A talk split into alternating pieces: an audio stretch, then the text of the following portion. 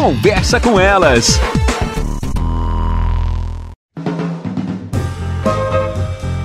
Olá, eu sou Cristiane Finger, jornalista. Ana Paula Lundegren, psicóloga. Estamos começando mais um Conversa, Conversa com, com elas. elas. Tem um livro que muitas pessoas já leram que o título é O Milagre da Manhã. E nesse livro fala sobre a mudança de hábitos. Lá comenta-se que a gente precisa de no mínimo 21 dias seguidos para conseguir mudar um hábito.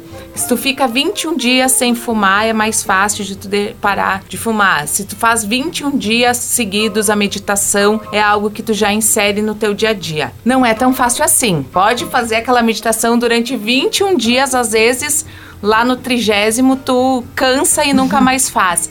E essa mudança de hábito é muito importante para nossa vida, para o nosso dia a dia, para as nossas conquistas. Tem como mudar um hábito? Olha, Cris, depende cada, da pessoa, depende do contexto de vida da pessoa. Eu acho que essas coisas que a gente tem como alguns referenciais, precisa 21 dias para criar um hábito e tal, é, tudo isso são são parâmetros, né? Mas assim, a verdade é que cada sujeito é um, cada pessoa tem uma realidade e cada pessoa vai transitar dentro das suas possibilidades, né? Eu, eu acho complicado essa coisa da gente instaurar uma circunstância que deve valer para todo mundo. Então é isso, se você fizer isso, vai dar nisso. Eu acho que a vida não tá assim engessada dessa forma. Tem gente que faz 20 dias e não cria hábito nenhum, tem gente que faz dois dias e se apaixona e faz o resto da vida. É, eu acho que sem sempre quando a gente fala do humano, a gente tá falando de uma questão que não tem parâmetro, cada um é parâmetro de si mesmo. Agora, claro, para uma pessoa poder instaurar rotinas na sua vida,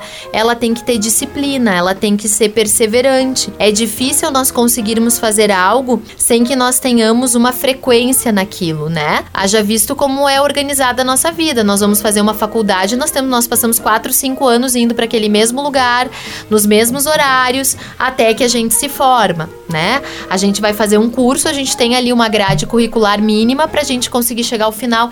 Então, assim, a vida é feita de rotinas. Eu acho que cada pessoa, de acordo com as suas condições, vai se adaptando e vai vendo aquilo que serve para ela. Mas disciplina e perseverança servem para todas as pessoas chegarem aonde elas almejam. Um bom exemplo é a questão de academia. Muitas vezes a pessoa não gosta de frequentar aquela academia tradicional, mas se encanta por uma outra atividade. Então também tem a ver com os gostos. Isso aí. Nosso programa chega ao fim, até mais. Até. Você ouviu na Jovem Pan Serra Gaúcha? Conversa com elas.